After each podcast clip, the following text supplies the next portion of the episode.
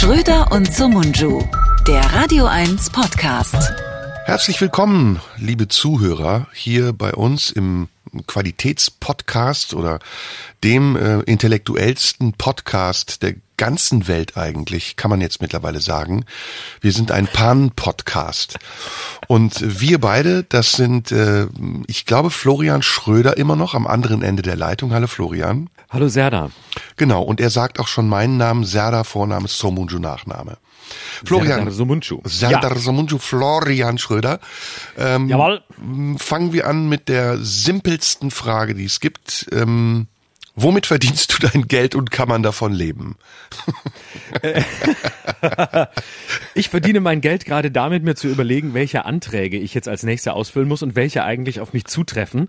Und ich habe keine Ahnung. Ich habe jetzt einfach gedacht, ich lasse jetzt alles bleiben, weil ich zahle einfach gerne Steuern, ohne vom Staat was zurückzuverlangen. Und ansonsten ist das Einzige, womit ich gerade Geld verdiene, ähm, dieser Podcast hier. Also du. Du bist der Grund, warum ich überhaupt noch irgendwas zu tun habe und warum ich einmal in der Woche überhaupt anderthalb Stunden noch den Mund aufmache. Ansonsten Ansonsten bin ich nämlich, ich lebe eigentlich wie in einem Schweigekloster. Ich bin dazu übergegangen, einfach nur noch zu schweigen, alles in mich aufzunehmen und äh, zu gucken, wie lange ich das durchhalte. Nur einmal am Montag breche ich das Ganze. Das ist quasi Fastenbrechen.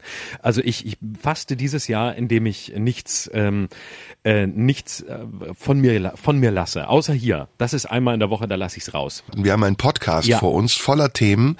Wir sollten heute auch mal wieder auf die aktuelle Lage eingehen. Und du bist, glaube ich, voller Energie und du möchtest bestimmt sofort starten, richtig? Ich möchte sofort starten. Ich habe diverse aktuelle Themen, die ich, über die ich mit dir reden will. Mhm. Fangen wir mit den Nicht-Corona-Themen an, denn darauf müssen wir leider heute mal wieder eingehen. Ich habe gehofft, wir könnten es vermeiden, aber es klappt nicht. Mhm. Ähm, lass uns kurz über die Landtagswahlen sprechen. Ähm, ich möchte gerne die These aufstellen, dass ähm, jetzt gerade in diesen Tagen sich eine Zeitenwende vollzieht. Ähm, die CDU hat bei den Landtagswahlen äh, erstaunlich verloren, wobei so erstaunlich war es gar nicht, nach dieser ganzen Maskenaffäre und allem, was sie sich da haben zu Schulden kommen lassen. Die CDU ist im Grunde genommen ähm, sieht man an dieser ganzen Maskengeschichte doch wieder da, wo sie äh, damals war, als äh, Angela Merkel ähm, Helmut Kohl einen Brief geschrieben hat zur Spendenaffäre in der FAZ damals. Ähm, also im Grunde genommen da, wo sie vor 20 Jahren war. Ähm, es ist noch immer so, dass es Leute gibt äh, in der CDU, die einfach vor allem 250.000 Euro mit irgendwelchen Maskengeschäften verdienen wollen, als sich ihrem Bundestagsmandat zu widmen. Dafür mussten sie jetzt zahlen bei den Landtagswahlen. Ähm, es ist das Jahr, in dem Angela Merkel geht geht. Und jetzt kommt noch ein anderer Aspekt hinzu. Es ist das Jahr, in dem vergangene Woche Jogi Löw seinen Rückzug angekündigt hat. Und diese beiden, ähm, diese beiden Enden äh, bringen mich zu der These, dass wir vor, dem, vor einer Zeitenwende stehen. Ähm, denn Merkel und Löw verbindet ja erstaunlich viel. Sie sind im gleichen Jahr in ihre Posten gekommen, an die Macht gekommen, im Jahr 2005. Sie hatten in den ersten Jahren ihre größten Erfolge. Ähm, sie haben beide von äh, Vorgängern übernommen, die vor allem sich selbst im Blick hatten, nämlich Gerhard Schröder und Jürgen Klinsmann, ähm, die nicht durchgehalten haben, die beleidigt waren, die sich zurückgezogen haben, als es nicht so lief, wie sie wollten.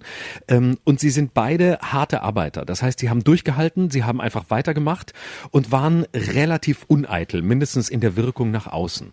Beide sind aber auch immer unorigineller geworden. Und die Art und Weise, ähm, die Mannschaft zu trainieren, genau wie die Art und Weise zu regieren, haben sich mittlerweile erledigt. Sie sind zu Ende gegangen. Dieses ewige Verwalten und diese Ideenlosigkeit, dieses wir machen es, wie wir es immer gemacht haben, so wie wir damals Weltmeister wurden und irgendwie mal geblieben sind für eine Weile, so machen wir das jetzt ewig weiter. Das ist vorbei. Und bei Merkel sieht man jetzt in der Pandemie, dass es rum ist. Dieses, dieses Verwalten halten geht nicht mehr. Ähm, jetzt zeigt sie ihr Gesicht. Es geht nicht voran. Es passiert gar nichts mehr. Und es gilt hier wie so oft, der Fisch stinkt vom Kopf her. Und deshalb glaube ich, eine gewisse Form des Verwaltungstechnokratismus, der uns in den letzten Jahren im Fußball wie in der Politik äh, ausgezeichnet hat und mittlerweile hat zurückfallen lassen, geht in diesem Jahr zu Ende. Die Landtagswahlen äh, in Baden-Württemberg und in Rheinland-Pfalz ähm, waren ja jetzt nicht wirklich überraschend. Ich ähm, ging davon aus, dass die SPD in Rheinland-Pfalz gewinnt, weil Manu Dreyer ja auch eine, ja, eine der Figuren der Corona-Krise ist, die ein sehr positives Image hat. Ähm, in Baden-Württemberg ist Kretschmann für mich kein Grüner. Kretschmann ist für mich CDU ja. im, im grünen Gewand und ähm, die Leute, die ihn wählen, könnten genauso auch CDU wählen. Da scheitert die CDU, glaube ich, an ihrer eigenen Konturlosigkeit nach ähm, Erwin Teufel und Günther Oettinger, kam da ja nichts mehr nach. Mhm. Ich sehe es auch so. Es ist ein Zeitenwechsel. Ähm, die Grünen mutieren immer mehr zur neuen Volkspartei. Sie sind es schon. Wir mutieren gar nicht. Ähm, die Grünen bereiten tatsächlich eine Machtübernahme vor, habe ich den Eindruck. Ähm, sie bringen sich in Position. Cem Özdemir wird äh, meiner Meinung nach nach der Hälfte der Legislaturperiode Kretschmann beerben äh, aber auch, ähm, auch ähm, Habeck und Baerbock sind sich, glaube ich, immer mehr dessen bewusst, dass sie realistische Chancen haben, äh, Kanzler zu werden nach Angela Merkel. Und ob das dann so ein großer Unterschied sein wird, ähm, äh, ein Kanzler der Grünen oder eine Kanzlerin der Grünen im Vergleich zu einer Kanzlerin der CDU, die eigentlich ja fast schon grün-liberal wirkt, ähm, das weiß ich nicht. Also da äh, Zeitenwechsel ja, weil sich die Machtverhältnisse verändern und verlagern und verschieben, aber Politikwechsel glaube ich eher nein. Das kommt sehr drauf an. Ich bin, ich bin gespannt. Was würdest du sagen, wer wird Kanzlerkandidat der, der Grünen?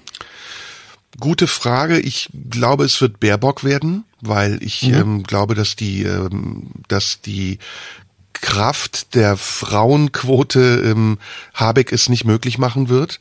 Wobei ich glaube, dass die Partei lieber Habeck haben will. Das, ähm, das sagt sie nicht. Ich glaube, dass Cem Özdemir sich im Hintergrund hält, weil er weiß, dass seine Chance noch kommen wird.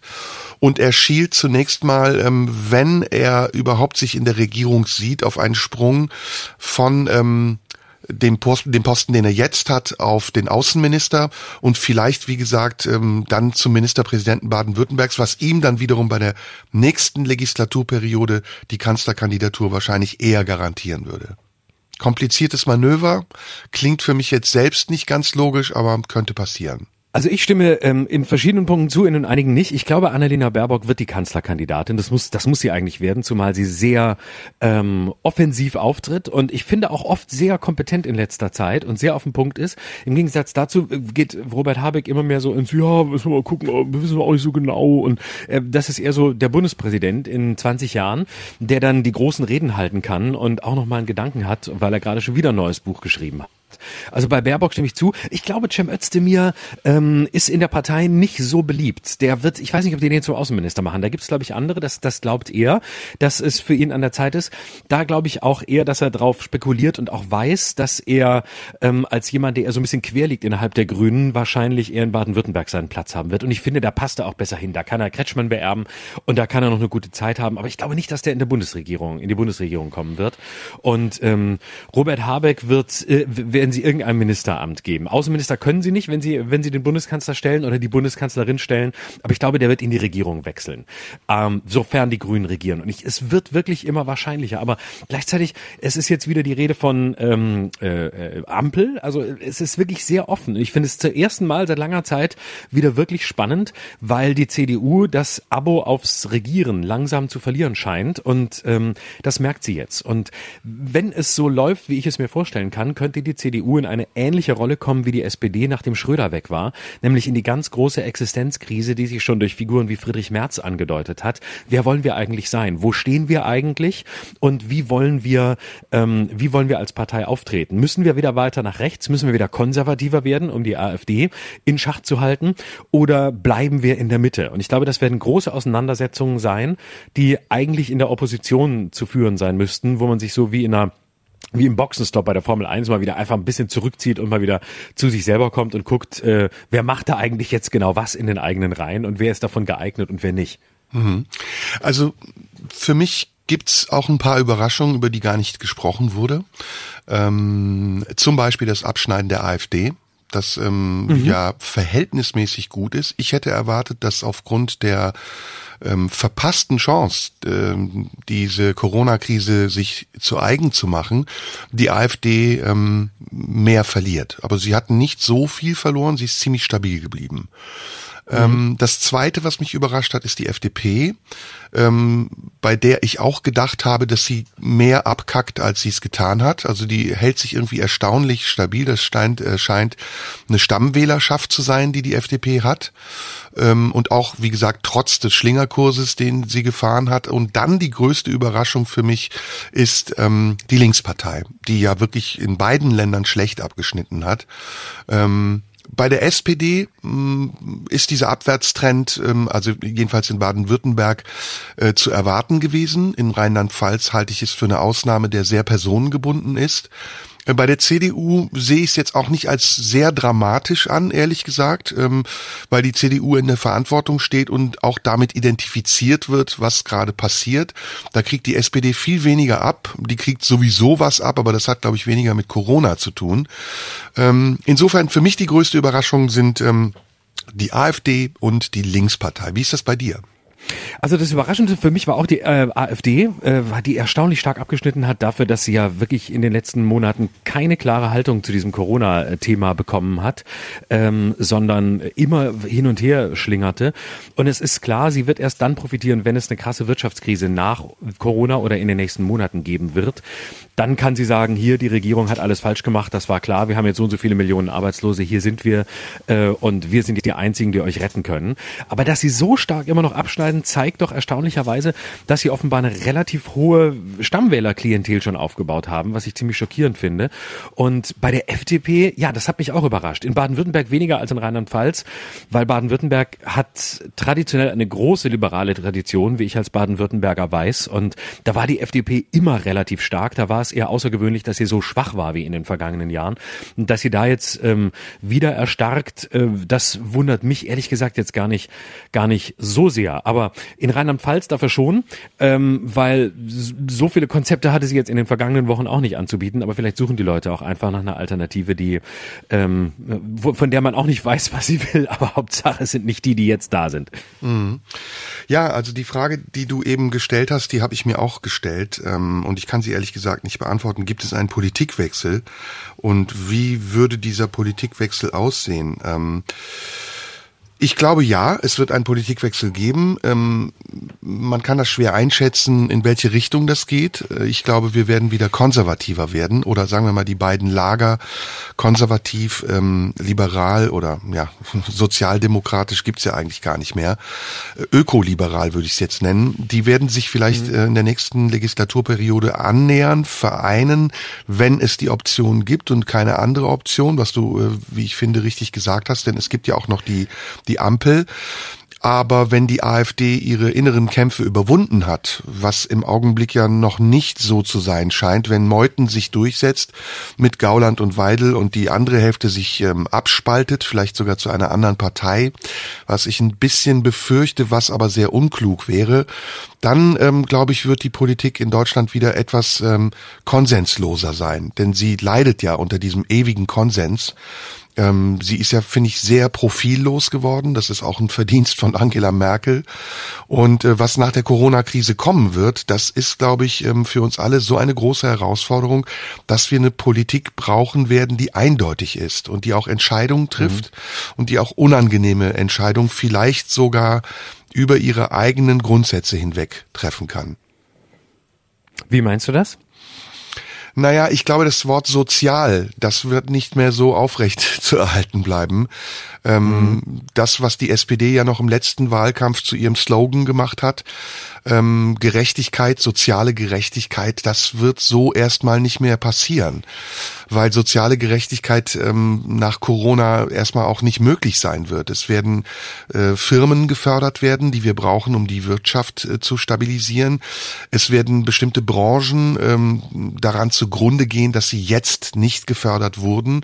Wir werden ein massives Problem haben, glaube ich, mit Arbeitslosigkeit, mit Pleiten, ähm, mal ganz davon abgesehen, dass auch ähm, andere Sektoren wie der Kultursektor, der ja jetzt schon eigentlich da niederliegt, das nicht überleben werden. Und dann wird es eine Politik des Überlebens geben und eine Politik des Überlebens ist aus meiner Sicht immer eine Politik, die sich stärker an die Wirtschaft als an das Soziale bindet. Mhm. Gleichzeitig wird es vielleicht auch eine äh, Renaissance des Sozialen geben, weil das, was du beschreibst, ja auch ganz viele Einzelschicksale betrifft und sehr viele Menschen betrifft, die in diesen Branchen arbeiten und die vielleicht sowieso schon prekär beschäftigt waren oder mindestens nicht zu den Gewinnern zählten, auf die man dann auch wieder gucken muss und äh, auf die man genauso gucken muss, wie man auf die auf die großen Firmen guckt und auf das Strukturelle guckt. Ja, warten wir es ab. Ähm, wir wollen ja heute viele Themen besprechen, deswegen äh, nimm es mir ja. nicht äh, übel, wenn ich jetzt direkt zum nächsten Thema gehe. Ähm, ja. Über das ich unbedingt mit dir sprechen will. Deswegen brechen wir sozusagen hier ab. Wir warten die Entwicklung ab und wir werden immer wieder auch darüber sprechen. Ich denke, das werden die ja. Themen der nächsten Wochen sein. Ganz schnell Julian Reichelt. Das schmeiße ich mir oh einfach oh, ja. so durchs Mikrofon Bitte. zu dir rüber. Ja, das, das wollte ich, ich wusste mit dir besprechen. Es, ich wusste es, ich wusste es. ähm, empfinden wir Genugtuung? Ähm, Oder eher Schadenfreude? Äh, äh,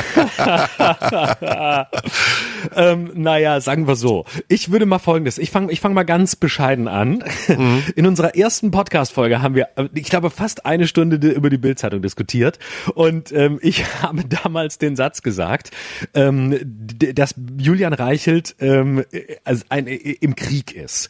Dass er letztlich immer Kriegsreporter war und auch quasi in dieser Haltung geblieben ist. Nämlich, er ist quasi so, so der der, der in Stahlgewittern äh, Journalist, der immer den Krieg sucht und der nichts anderes kennt als, als Krieg und auch als Diktatur. Und wenn man diese Amazon Prime Doku gesehen hat, dann hat man ja auch wahrgenommen, wie der Typ drauf ist. Und er ist ja, er, er, es gibt Gewinner, es gibt Verlierer, es gibt die, die ihm äh, das Wort reden, es gibt die, die kritisch widersprechen und die ersten, die, die ihm das Wort reden, die spielen eine Rolle und der Rest wird gnadenlos abgesägt.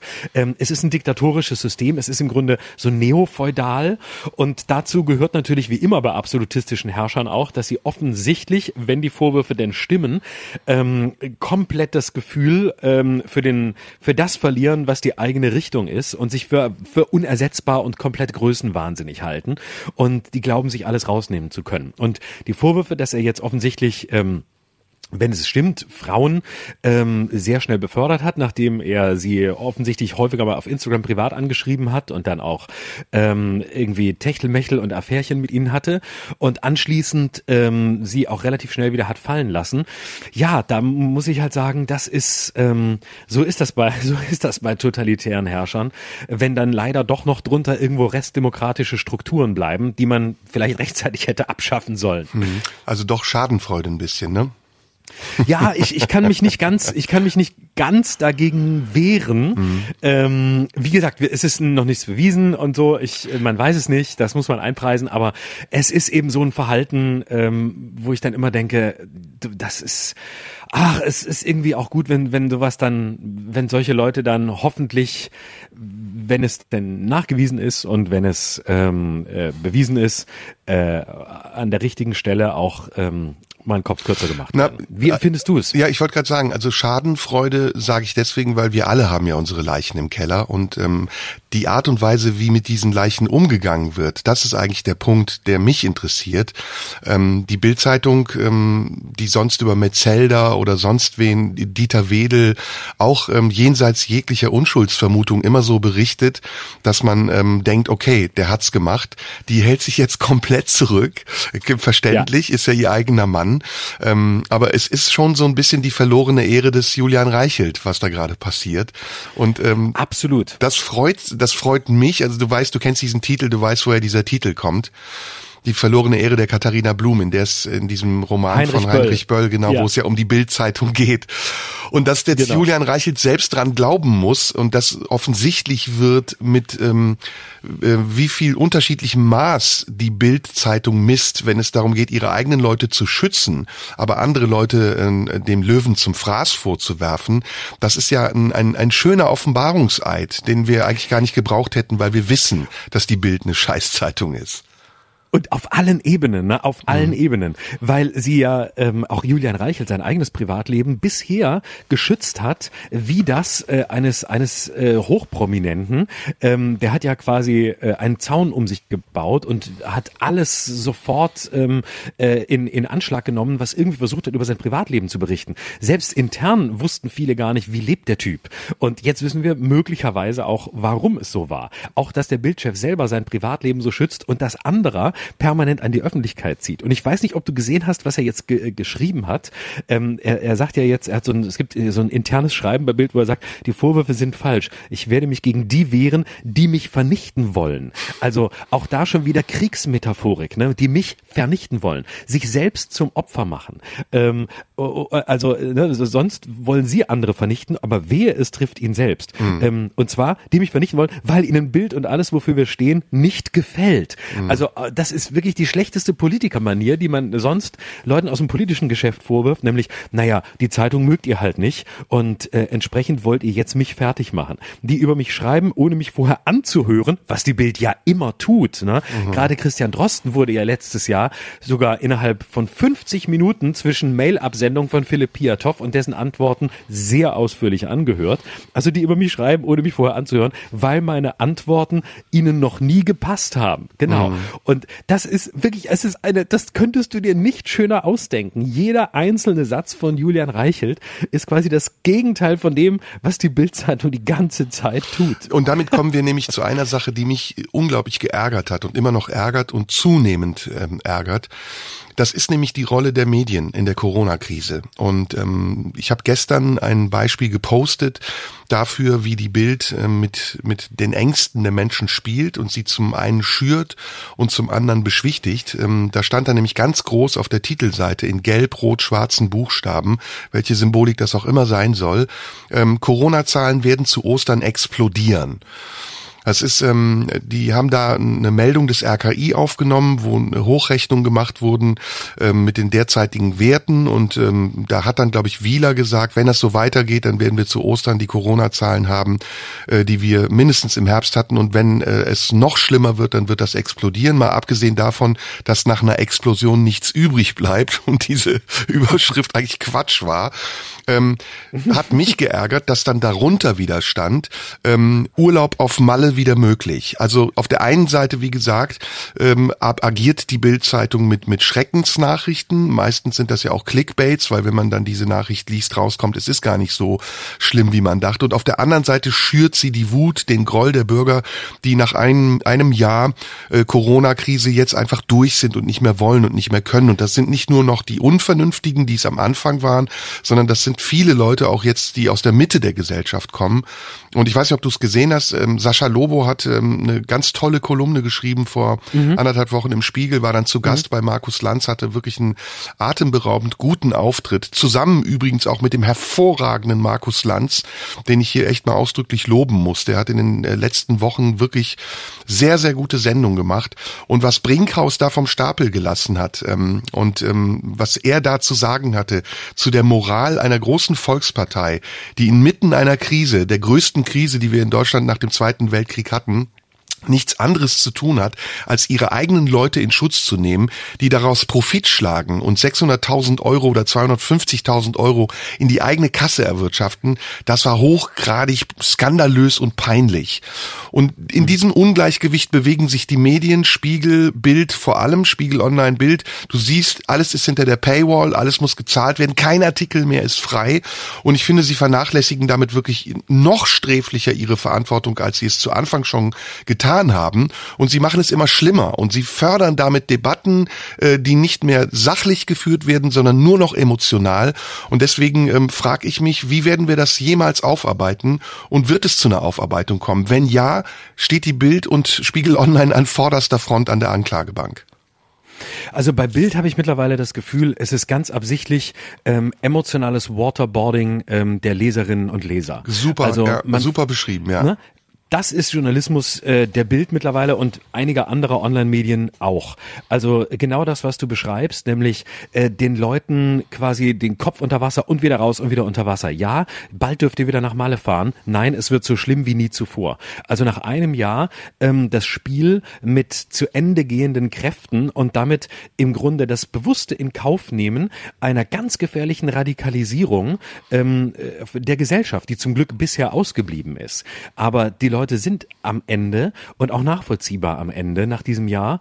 Und ähm, wenn es jetzt etwas gibt, ähm, was äh, wichtig wäre, ähm, um, um irgendwie die, die, die Menschen über Wasser zu halten, dann würde es bedeuten, verantwortungsvollen Journalismus zu machen, die Dinge einzuordnen, ähm, klarzustellen ähm, und äh, auch, auch deutlich zu machen, dass wir leider noch immer in der Situation sind, in der wir nicht wissen, was kommen wird, in der wir aufgrund schlechten Regierungsmanagements nicht wissen, wissen, wann jetzt Hausärzte wirklich impfen, wann Schnelltests zum selbermachen da sind, äh, in einer Zahl, in der es ähm, hilft und wirklich uns befördert.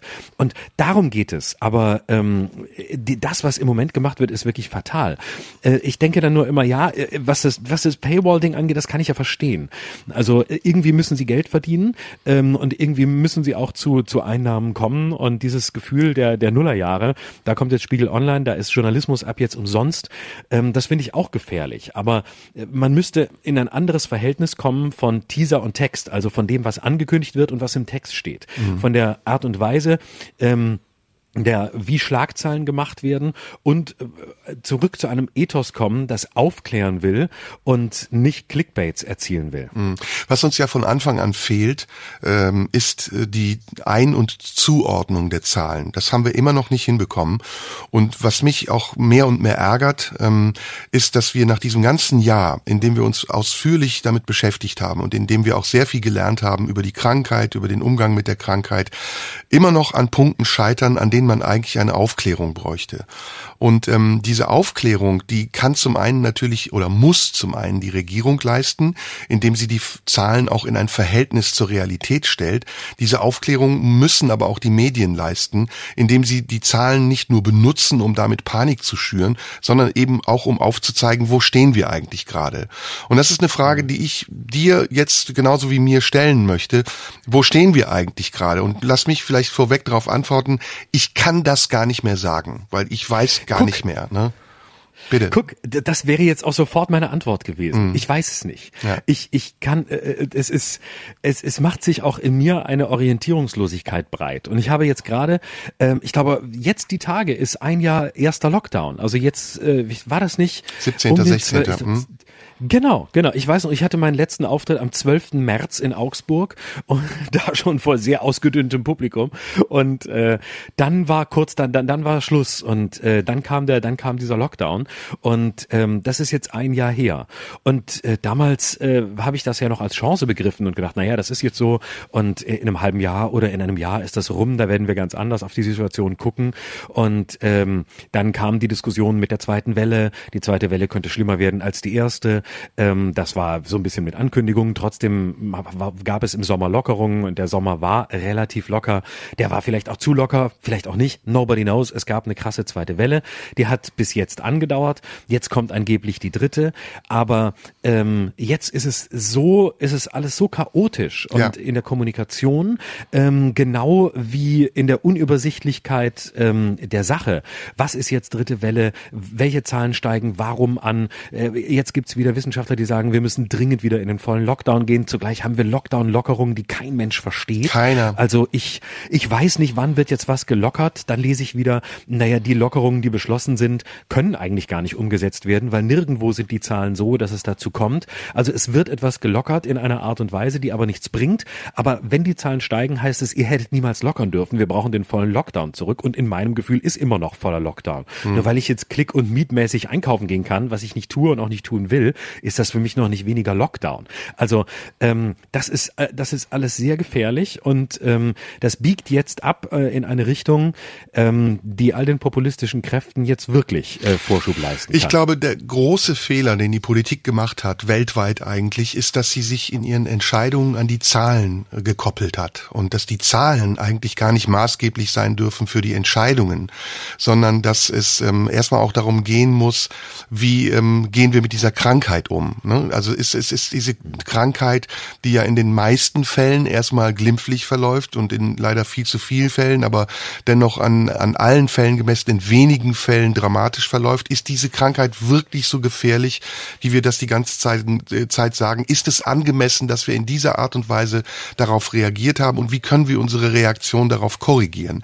Und da werden keine Korrekturen vorgenommen. Das wird äh, durchgezogen nach Plan. Da trifft sich die Ministerpräsidentenkonferenz einmal mal in zwei Wochen und dann wird verkündet. Aber wenn man mal sieht, zum Beispiel im Augenblick, welche Regionen die Inzidenzzahlen steigen lassen und dann überlegt, zwischen welchen Polen argumentieren wir eigentlich gerade hin und her, nämlich zwischen Zero-Covid-Strategie und äh, den Inzidenzwerten, die es anderswo gibt als Maßstab, dann hat das keine Linie. Und diese, dieses keine Linie haben, nutzen jetzt natürlich diejenigen aus, die damit ihre eigenen politischen Ziele verfolgen.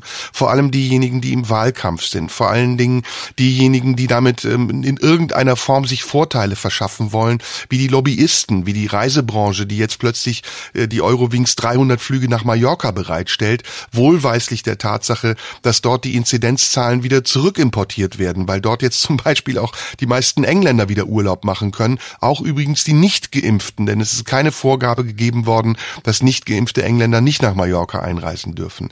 Also hm. da, das lässt an Logik ähm, äh, so viel mangeln, dass man sich, sich gar, dass man gar nicht weiß, wo man sich anfangen soll zu fragen, was das für einen Sinn macht. Genauso wie du eben gesagt hast, äh, der, die Schließung des Einzelhandels. Immer noch sind die Kirchen geöffnet, aber ein Laden muss irgendwie 40 Quadratmeter Abstand zwischen den Kunden einhalten, damit Leute dort einkaufen können. Mittlerweile tummeln sich die Leute samstags bei Aldi und Lidl, weil Aldi und Lidl das natürlich erkannt haben und jetzt anfangen von Rasenmäher bis zu Jeanshosen bis zu Unterhosen alles zu verkaufen und damit das Shoppingbedürfnis der Leute zu befriedigen. Und da tummeln sich wirklich die Leute Nase an Nase. Auch das macht keinen Sinn.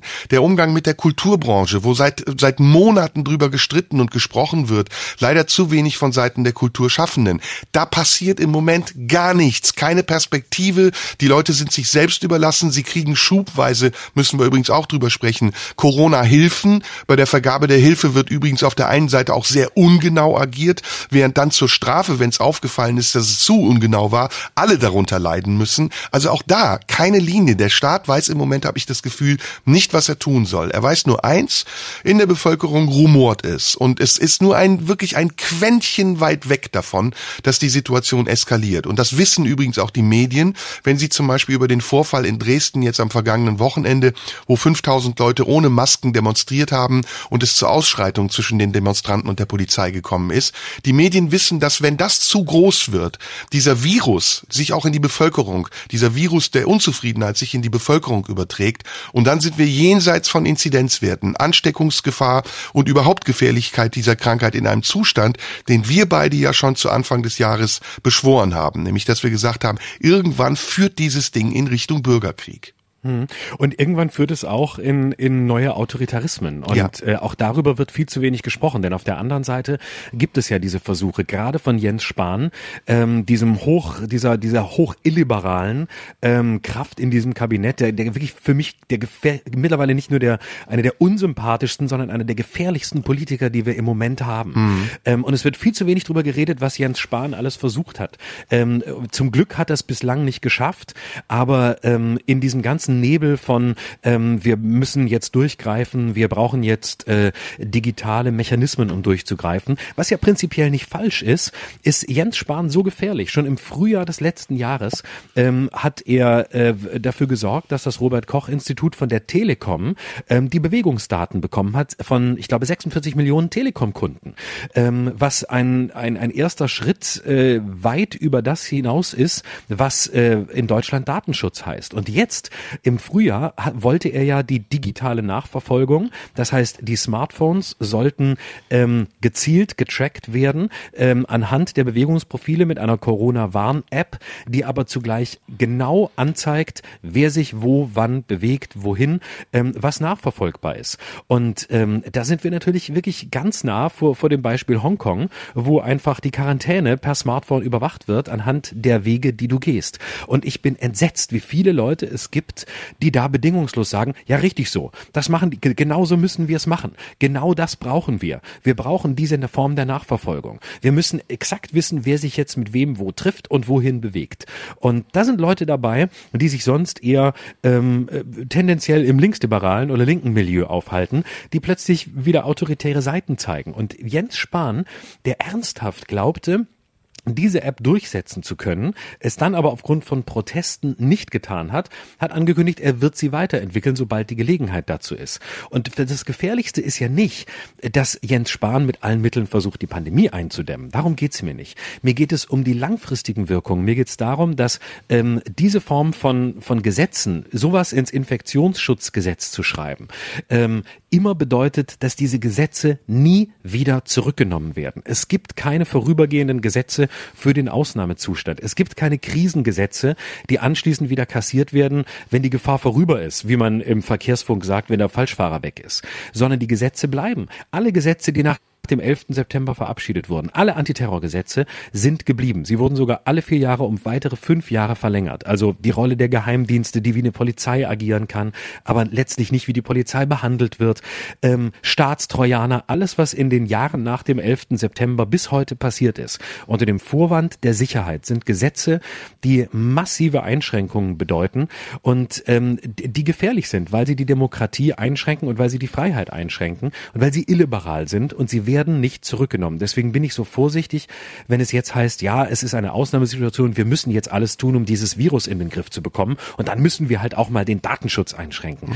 Das sind Einschränkungen, die sind nicht auf Zeit, sondern die sind unbefristet. Ja, und wir konstatieren hiermit äh, das Versagen der Bundesregierung, die ähm, zu Anfang der Krise vielleicht verständlicherweise überfordert war und im Verlaufe dieser Krise nicht gelernt hat, aus den Erkenntnissen, die sie gewonnen hat, Rückschlüsse Rückschlüsse zu ziehen und diese effektiv anzuwenden.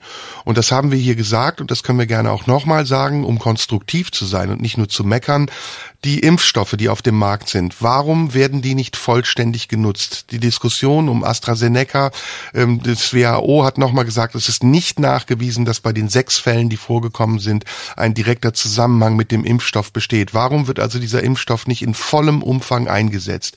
Warum wurden überhaupt Impfstoffe in so geringen Massen gekauft? Warum dauert es so lange, bis geimpft wird? Was ist mit den Schnelltests? Warum kommen die jetzt erst massenweise auf den Markt? Warum werden sie überhaupt verkauft? Mit wem hat man da einen Deal geschlossen? Warum wird das nicht umsonst kostenlos jedem zur Verfügung gestellt? Nicht nur zweimal die Woche, sondern be bei Bedarf zweimal am Tag oder so oft wie möglich. Warum werden Masken zur Pflicht, die dann wieder verkauft werden können? Damit öffnet man dem Schwarzmarkt Tor und Tür. Also, warum sagt der Gesetzgeber da nicht wiederum auch, wir finanzieren, wir subventionieren diese Masken mit staatlichem Geld, damit jeder, der eine FFB2-Maske tragen muss, diese auch bekommt und sie hat. Und das sind alles Punkte, also bis hin zu denen, die ich eben genannt habe, den Regeln, den Inzidenzwerten, die zum Maßstab gemacht worden sind, und zwar äh, dann einmal bundesweit, dann wieder regional, so dass zum Beispiel Pirmasens heute mit einem Inzidenzwert über 100 sich äh, dagegen weigern kann, den Einzelhandel zu schließen, und zwar mit einer plausiblen Begründung, weil nämlich von diesem Inzidenzwert über 100 44 Prozent in Kindergärten und Kitas vorkommt und die eigentliche Bevölkerung davon gar nicht betroffen ist. Aber warum sagt dann der Gesetzgeber eben nicht direkt im Vorhinein. Die Gemeinden, die Behörden der Kreise können das selbst entscheiden anhand der Daten, die sie haben. Da geht's hin und her und es ist zum Spielball der Politik geworden und wie gesagt auch für diejenigen, die sich profilieren wollen anhand dieser Krise, dass alles, was auftaucht, jedes Thema, was die Medien, ich muss wieder auf die Medien zu sprechen kommen, die diese Diskussionen initiieren, jedes Thema, was die großen Medien initiieren, sofort in der Politik dazu führt, dass eine hastige, schnelle Reaktion gefunden gefunden wird, die erstmal für einen kurzen Zeitraum effektiv ist, aber langfristig gar nichts bringt. So wie dieser ganze Lockdown, den wir seit November haben, maximal dazu geführt hat, dass wir bei einem Inzidenzwert von 58 angekommen sind und dann natürlich, weil die Leute satt sind, weil die Leute keine Lust mehr haben, zu Hause zu sitzen und permanent Angst zu haben, die Zahlen wieder steigen. Also muss man jetzt neue Lösungen finden und ich gebe dir recht, die Kanzlerin wirkt so, als wäre sie durch, als würde sie nur noch auf den September warten. Jens Spahn Plan, der übrigens zu dem nächsten großen Thema führt, worüber ich mit dir heute noch unbedingt sprechen will, äh, mhm. macht eine fatale, eine schlechte Politik, die schlechter nicht sein kann und er lügt die Leute auch noch dazu an. Übrigens will ich heute mit dir über das Thema Lügen sprechen. Und es ist skandalös, dass der Gesundheitsminister, der seiner eigenen Bevölkerung sagt, bleiben Sie zu Hause, treffen Sie nicht mehr als eine Person aus einem, aus einem anderen Haushalt, vermeiden Sie Reisen, sich bei einem Empfang mit Leuten trifft und sich dann mit Corona ansteckt und nicht die Konsequenz daraus zieht zu sagen, sorry, ich habe da einen Fehler gemacht, ich bin der Falsche für dieses Amt. Und damit die gesamte Glaubwürdigkeit seiner eigenen Politik, aber auch die Politik der Regierung in Frage stellt. Und dass dann die Menschen und wir sind nicht die Wutbürger, die auf der Straße stehen und sagen, Corona gibt es nicht, dass dann die Menschen in der Mitte der Bevölkerung irgendwann zu Grollbürgern werden, wie es ja Sascha Lobo sehr schön geschrieben hat, das ist doch total logisch und nachvollziehbar. Und es ist unglaublich schade, weil ich glaube, dass diese Krise für uns alle auch eine Chance gewesen wäre, zu lernen, wie Solidarität funktioniert. Aber wenn unsere Regierung nicht mit ihrer eigenen Bevölkerung solidarisch ist, wie soll dann die Bevölkerung mit ihrer Regierung solidarisch sein? Ja, und eigentlich ist das ja die Verabredung einer Krise, nämlich dass sich das Volk oder die Menschen, ein Land, eine Bevölkerung ähm, hinter der Regierung versammelt, ähm, in dem großen Vertrauensvorschub, wir glauben, dass ihr uns gut durch diese Krise bringt. Deswegen sind Krisenzeiten Regierungszeiten, deswegen sind Krisenzeiten ähm, Phasen, in denen ein großer Vertrauensvorschuss von Seiten der Bevölkerung gewährt wird. Genau das war ja jetzt auch wieder der Fall. Das gleiche war auch nach dem 11. September 2001 äh, der Fall, dass man wusste, wir sind sind in einer Ausnahmesituation, in denen ähm, Menschen jenseits der Politik ähm, nicht navigationsfähig sind und wir vertrauen auf die Navigationsfähigkeit einer Regierung. Und wenn in so einer sensiblen Phase, ähm, in der quasi Kredit gewährt wird von Seiten der Bevölkerung, die Regierung so versagt wie jetzt, dann ist das wirklich gefährlich, weil das sind die großen Momente ähm, der, der Enttäuschung. Und Jens Spahn ist das beste Beispiel dafür, wie man auf gar keinen Fall agieren kann, ähm, weil er nämlich auf der einen Seite ähm, genau das macht, was du sagst, nämlich zu einem Dinner geht, dazu noch zu einem Spendendinner, äh, wo man maximal 9.999 Euro für die CDU, also für Jens Spahn spenden soll, ähm, weil ab 10.000 Euro braucht es eine Spendenbescheinigung. Und das ist alles so widerlich, das, das ist, alles so widerlich, klein. Ja, ja. Das ist alles so, ich denke wieder, ey, Spendenaffäre CDU, es ist wieder 1998, die haben nichts gelernt, diese Vollidioten. Ja. Und dann passiert passiert genau sowas. Ja. Und, und dann kommt und dann kommt einer wie Jens Spahn und möchte dann noch unterbinden, dass Journalisten recherchieren, äh, wie seine äh, wie, wie seine vier Millionen Villa ähm, finanziert ist. Und er lässt sie auch noch finanzieren von der Sparkasse Westmünsterland, wo er mal im Verwaltungsrat saß. Und ich bin der Erste, der sagt, ja, lass Jens Spahn wohnen, wie er will. Ähm, ich habe wirklich, ich neide ihm nichts. Und wenn er eine wunderschöne Villa in Dahlem hat oder an irgendeinem See in Potsdam oder auf Sylt und die kostet 10 Millionen, von mir aus die alte Göring-Villa äh, bei Wenningstedt auf Sylt, wenn er die kauft für, für 12 Millionen oder was die kostet, er soll alles machen. Er soll alles haben, was er will. Und er soll sich äh, hässliches Gold rein pflanzen lassen und äh, montieren lassen und Marmorstein, alles, bitte. Er soll leben, wie er will. Aber es muss legitim sein, dass Journalisten nachfragen, wenn ein Politiker in diesem Amt, auf dieser Höhe ähm, der Karriere und in dieser Situation, in der er der wichtigste Minister ist, nachfragen, wie kommt es, dass ausgerechnet eine Sparkasse den Kredit finanziert, in der der Mann mal eine Rolle gespielt hat. Das darf, das ist Journalismus, das ist äh, Pressefreiheit in einer Demokratie, danach zu fragen. Und wenn alles fein ist, ist alles fein, dann wird ihm ja nichts passieren. Mhm. Aber dass er unterbinden will, dass Journalisten beim Grundbuchamt äh, nachfragen und jetzt auch noch unterbinden will, dass das Grund Grundbuchamt Auskünfte gibt und seine Anwälte auf diese Journalisten hetzt, das ist ein hoch illiberales Verständnis. Und man ja. kann wirklich nur beten, äh, dass dieser Mann nicht in höhere Ämter kommt. Und ich sage jetzt auch auf die Gefahr hin, dass es kabarettistisch klingt, der Typ ist Viktor Orban näher als der CDU. Ja, das sehe ich auch so. Ähm, und ganz abgesehen davon äh, finde ich das Verhalten der CDU in diesem Fall, also auch im Fall Spahn, genauso wie in allen anderen Fällen der letzten Wochen, mehr als skandalös. Und ähm, wie gesagt, ich will da gar nicht jetzt in Richtung Wutbürger gehen und mich über eine Regierung aufregen, weil ich das ähm, erstmal sehr einfach finde, nicht in der Verantwortung zu stehen und anderen etwas vorzuwerfen.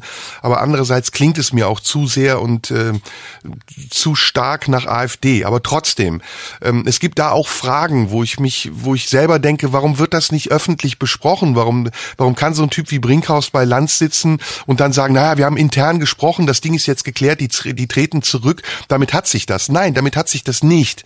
Jeder kleine Mann, ja, der muss für eine Knolle, die er bekommt, für ein Knöllchen seine 15 Euro zahlen und wenn er die nicht zahlt, dann wird das zu 35 und irgendwann hat er einen Strafbefehl zu Hause liegen. Dieses Geld zum Beispiel, das allererste, was passieren muss, ist, dass das Geld, was mit diesen Masken gemacht wurde, zurückgezahlt wird, ja, und zwar auf Heller und Pfennig und öffentlich, dass die Bevölkerung sieht, dass diese Leute dieses Geld nicht einfach behalten können und sich das so leicht machen, ja gut, ich trete zurück, der Rest ist mir egal, sondern dass sie dafür auch massiv bestraft werden, ja, so dass wir als Bevölkerung das auch mitkriegen, dass eine Regierung sich darum kümmert, dass Gerechtigkeit existiert. Und davon ist Jens Spahn, davon ist die CDU, davon ist aber auch die SPD weit entfernt. Und ich weiß noch nicht mal, ob die anderen Parteien überhaupt in die Nähe kommen.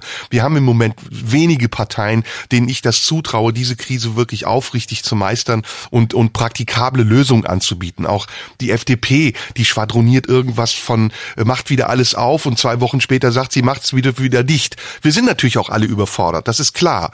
Aber auch damit könnte man souverän umgehen. Man könnte auch mit der eigenen Überforderung übrigens öffentlich souverän umgehen. Das tun die aber nicht. Das haben wir hier auch schon oft gesagt. Die, die Politik vermittelt uns im Moment den seltsamen Eindruck, das Ding im Griff zu haben. Wenn ich Söder höre oder wenn ich Merkel höre oder wenn ich, wenn ich den ähm, ähm Müller höre oder wen auch immer, dann habe ich immer das Gefühl, die wissen irgendwas, was die uns nicht sagen. Ja, die und, und die, die lachen dabei so komisch, als würden sie das auch ausnutzen, um, um uns in eine Situation zu bringen, in der wir machtlos sind. Und das ist das Allerschlimmste, was mich am meisten ärgert, ist, dass ich zwischendurch mich selbst höre und denke, Alter, ich höre mich an wie Attila Hildmann. Ja, also es, und, ja, ja. und es ist tatsächlich viel Wahres, also ich muss es leider zugeben, es ist tatsächlich viel Wahres an der anfänglichen Corona-Kritik dran gewesen, mal abgesehen davon, dass sie wahnhaft war und dass sie abgedriftet ist und dass sie überzogen und übertrieben und viel zu sehr in der Nähe von politischen Strömungen war, mit denen ich nichts zu tun haben will. Aber es gibt Aspekte an der anfänglichen Corona-Kritik und zwar Sinnhaftigkeit des Lockdowns, äh, äh der Ruin des Einzelhandels, der Umgang mit den ganzen äh, Kulturschaffenden, die berechtigt sind. Und da muss man, und das tue ich übrigens auch, und da habe ich überhaupt kein Problem mit, auch im Nachhinein sagen, ja, da lagen wir vielleicht falsch mit unserer anfänglichen Einschätzung der Situation und vielleicht haben wir auch ein bisschen zu viel mitgemacht und mit uns auch mitmachen lassen. Ja, da bin ich unsicher. Ich, äh, ich kann mir kein Urteil anmaßen darüber, ob der Lockdown richtig war oder nicht. Ich meine immer noch, ähm, dass es wahrscheinlich der im, im Kern der einzige Weg war. Ob man da in bestimmten Momenten anders hätte nachjustieren müssen oder nicht, das kann sein. Also ich ich rede nicht über den Lockdown. Äh, entschuldige, wenn ich dich kurz unterbreche. Mhm. Ich sage nicht, dass der Lockdown falsch war. Ich sage, dass er unangemessen war und dass er unlogisch war anhand der Tatsache, dass danach wieder komplett andere Maßnahmen getroffen wurden, die dem widersprachen, was man vorher verlangt hat. Wenn du einen Lockdown machst, dann mach ihn konsequent und mach ihn so, dass du am Ende das Ergebnis hast, was du dir durch den Lockdown versprichst. Wenn du aber den Lockdown machst und zwei Wochen später schon wieder darüber anfängst nachzudenken, ob du in Urlaub fliegen kannst, dann verhältst du dich widersprüchlich und dann glauben dir auch die Leute nicht mehr. Hm. Ja, es ist, äh, also was, was die Verschwörungsideologen angeht und die ganze Querdenkerfront, ähm, muss man, glaube ich, tatsächlich äh, eines anerkennen, ähm, was sie wollten und was sie äh, dachten und welche Konsequenzen sie aus dem, was sie gesagt haben, ziehen wollten, war fatal daneben und ähm, Mystik und äh, nicht ja. äh, Vernunft. Keine da sind wir uns einig. Also mhm. Da gibt's überhaupt nichts zu beschönigen. Nein. Und trotzdem äh, lernen wir, glaube ich, nichts aus dieser Zeit, äh, wenn wir sagen, das sind alles Irre, das sind alles Bekloppte. Äh, ähm, die, äh, die spinnen, sondern wenn wir sie als Zerrbild äh, unserer selbst nehmen. Die haben, ähm, wie wir vielleicht auch, in bestimmten Momenten ähm, ein richtiges Gespür gehabt für eine Entwicklung und haben an den, an den richtigen Stellen gezuckt, ähm, nämlich was, was die Grundrechtseinschränkungen anging, was der, der Versuch angeht, ähm, daraus Kapital zu schlagen aus einer solchen Krise, wie es Jens Spahn beispielsweise tut, ähm, neue Formen der Überwachung einzuführen führen. Und nichts anderes ist es ja, was einige Kräfte wollen. Da haben sie das Richtige gespürt, ohne das Richtige daraus gemacht zu haben und die richtigen Ableitungen gezogen zu haben. Aber ich bin immer der Auffassung, dass man ähm, aufpassen muss mit der Verurteilung. Ich verurteile komplett, was diese Leute äh, sagen und denken und welche Konsequenzen sie ziehen wollen. Aber ich finde es wichtig, nicht in Lager zu teilen, wir haben es verstanden, wir sind die Vernünftigen und das sind die Idioten, die haben es nicht verstanden, sondern wir kommen nur weiter,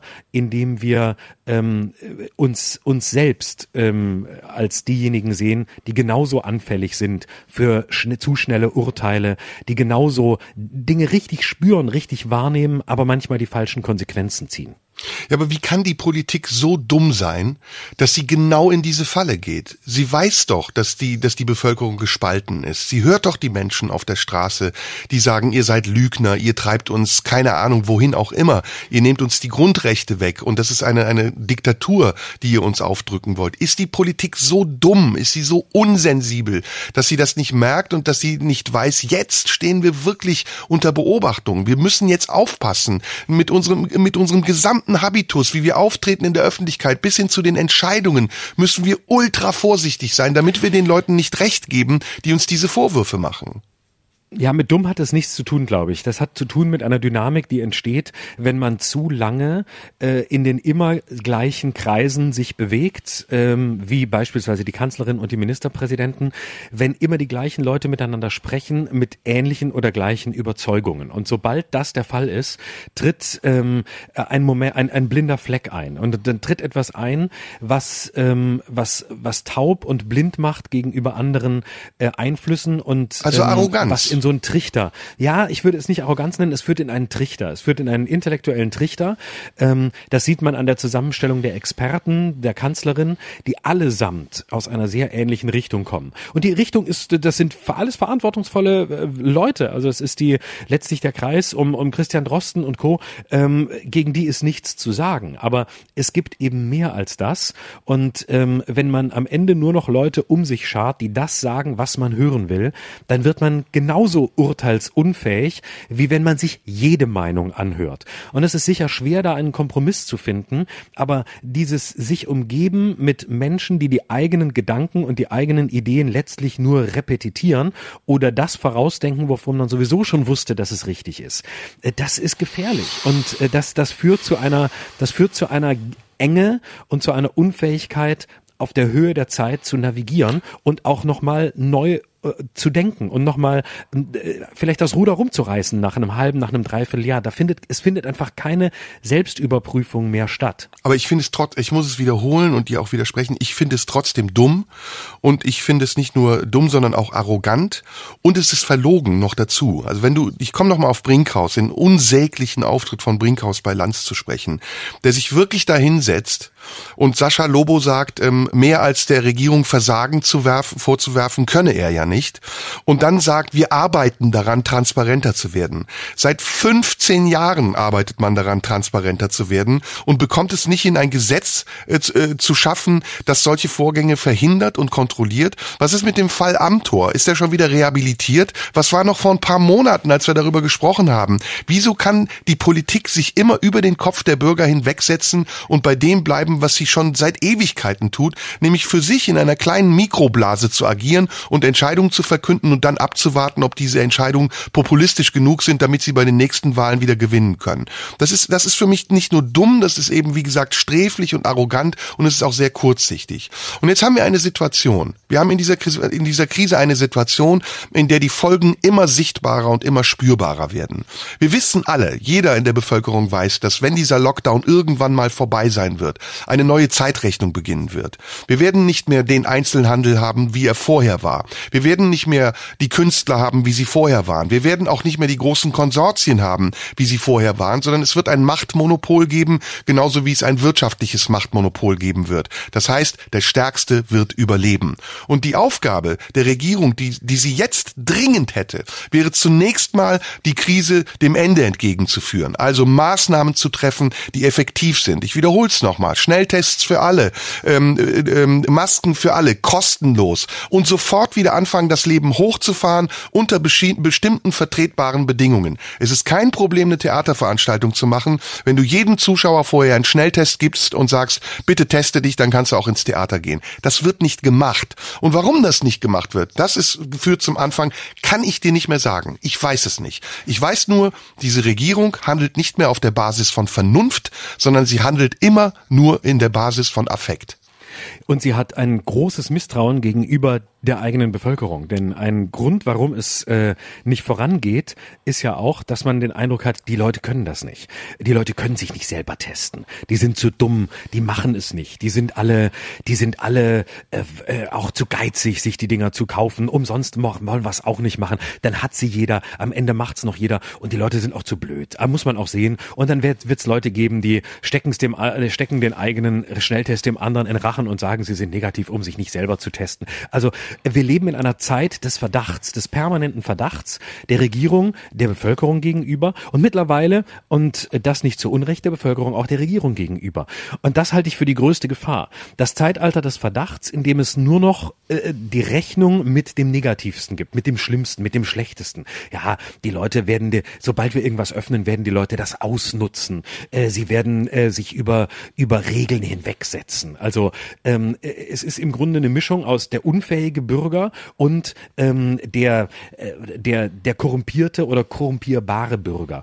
Und interessanterweise, wenn man sich dann die Maskenaffäre in der CDU anguckt, muss man sagen, interessanter psychologischer Effekt, dass die Regierung das auf Großteile der Bevölkerung projiziert, was sie in sich selbst produziert, nämlich, äh, nämlich korrumpierbar zu sein. Vielleicht ist die Unterstellung, dass die Leute alles nicht können oder nicht wollen oder absichtlich falsch machen, äh, genau so krass, wie sie intern selbst stattfindet, ja. weil dort die Leute sitzen, die wirklich zum Teil, natürlich nicht alle, aber zum Teil korrupt sind, weil dort die Leute sitzen, die wirklich genau die Fehler machen, ähm, die sie den Menschen unterstellen bei Schnelltests oder bei anderen äh, Verfahrensweisen, die genau das in sich realisieren. Und wie soll man Glauben, Vertrauen ähm, haben in Menschen, wenn man eigentlich selbst weiß, dass man, wenn man sich in den Spiegel guckt, sich selbst gegenüber nicht vertrauensvoll agieren ja, kann. und, und das Schlimme ist, dass auch ähm, ähm wir als Bevölkerung angewiesen sind auf die Informationen, die wir zur Verfügung haben. Und diese Informationen sind tendenziös, sie sind gesteuert. Dass zum Beispiel so eine Nummer wie Van Laak, den Maskenhersteller und das Klüngeln der nordrhein-westfälischen Landesregierung, allem voran von Armin Laschet, äh, mit dieser Firma äh, zwar öffentlich geworden ist, aber nicht für einen öffentlichen Aufschrei gesorgt hat, für eine, für eine große Empörung gesorgt hat, die es unmöglich gemacht hätte, dass dieser Mann zur Belohnung auch noch CDU-Vorsitzender wird und vielleicht sogar Kanzlerkandidat und vielleicht sogar auch Kanzler, das ist Ausdruck einer, einer Struktur, eines, eines, sagen wir es mal mit dem, unserem Lieblingswort, eines strukturellen Problems, das wir zurzeit in unserer Demokratie haben. Und diese Demokratie wird gesteuert von sehr unterschiedlichen Kräften. Sie liegt aber nicht mehr einzig und allein in der Hand der Bevölkerung. Und das ist ein großes Problem. Und das wird viel größer noch werden in den nächsten Monaten. Also bei Van Laak habe ich gedacht, solange Johannes Bekerner dafür Werbung macht, ist alles in Ordnung. Ja, da ja. ich, muss ich sagen, da, da bin ich natürlich, da bin ich alt, da bin ich alter Kerner-Fan und da kann alles so gesteuert sein, wie es will. Solange Johannes irgendwo sitzt, weiß ich, da ist auf jeden Fall Seriosität. Wo ja. Johannes ist, da ist das gute Gewissen nicht weit entfernt. Sag mal, du hast äh, sicher noch andere Themen, oder? Also dieses leidige Thema haben wir jetzt durch, finde ich. Ja, das ist jetzt, haben wir jetzt ausführlich besprochen, aber es musste auch mal wieder sein. Wir ja. haben die letzten Wochen gar nicht mehr drüber geredet ja. und ähm, deswegen war es auch mal, war es jetzt auch Fühlte sich auch gut an, ähm, war, war sehr eruptiv tut, und war sehr eruptiv. Ja, ja. ja, genau. War sehr eruptiv, wenngleich ich sagen muss, ähm, dass ich immer noch zurückschrecke und raus bin in dem Moment, in dem der Begriff fällt, die Medien sind gesteuert. Ähm, ah, da, da bin ich immer vorsichtig, weil ich glaube, dass da soll, mit dem Begriff sollte man sehr vorsichtig sein, weil es zu viele andere Länder gibt, in denen das auf viel dramatischere Weise wirklich der Fall ist. Und ähm, davon sind wir in meinen Augen zum Glück immer noch weit entfernt, auch wenn wir bei der Bildzeitung ähm, durchaus Tendenzen gehen, die sehen, die voll in diese Richtung gehen ich sage es auch nicht prinzipiell, ich sage nicht, alle Medien sind gesteuert, aber es gibt genauso wie es in anderen Branchen Konsortien gibt und Lobbys, auch bei den Medienlobbys und die berichten im Moment nicht wirklich äh, besonders fair über diese ganze Geschichte. So, äh, du hattest noch ein Thema. Ich ähm, habe äh, auch noch was. Ähm, du wolltest über Lügen sprechen. Ich habe nur, ich habe noch was, was äh, Kleines, weil äh, wollte ich eigentlich schon am Anfang drüber reden, weil wir ja über ähm, die Abgänge dieses Jahres gesprochen haben. Angela Merkel geht, Jürgen Löw geht und jetzt geht auch Dieter Bohlen. Ähm, und äh, das, das ist ja, also es ist wirklich das Jahr einer Zeitenwende, weit übers Politische hinaus. Ähm, was kann, was passiert jetzt? Was, was kann jetzt noch kommen? Übernimmt der Wendler DSDS? Kommt Adela Hildmann zurück und übernimmt? Ähm, wo entwickelt sich RTL hin? Also die, die müssen jetzt irgendwie auch mit der Bildzeitung Schritt halten. Was ist los, wenn Dieter Bohlen weg ist? Was sagst du? Naja, RTL hat ja sowieso schon wieder umstrukturiert, wie ich gehört habe. Ähm, mit dem Weggang von äh, ähm, Anke Schäferkort ist ja da, ähm, gab es ja da einen Machtwechsel. Keiner weiß, warum dieser Machtwechsel stattgefunden hat. Die Zahlen ähm, von RTL gehen seit Jahren stetig runter und so ein Format wie DSDS, was seinerzeit das Format für die Zielgruppe war, ist eben älter geworden. Und ähm, nicht nur Dieter Bohlen mit seinen 65 entspricht nicht mehr dem, was der Sender nach außen verkörpern will, jung, dynamisch zu sein und am Puls der Zeit, ähm, sondern auch die Formate, die dieser Sender mittlerweile absendet.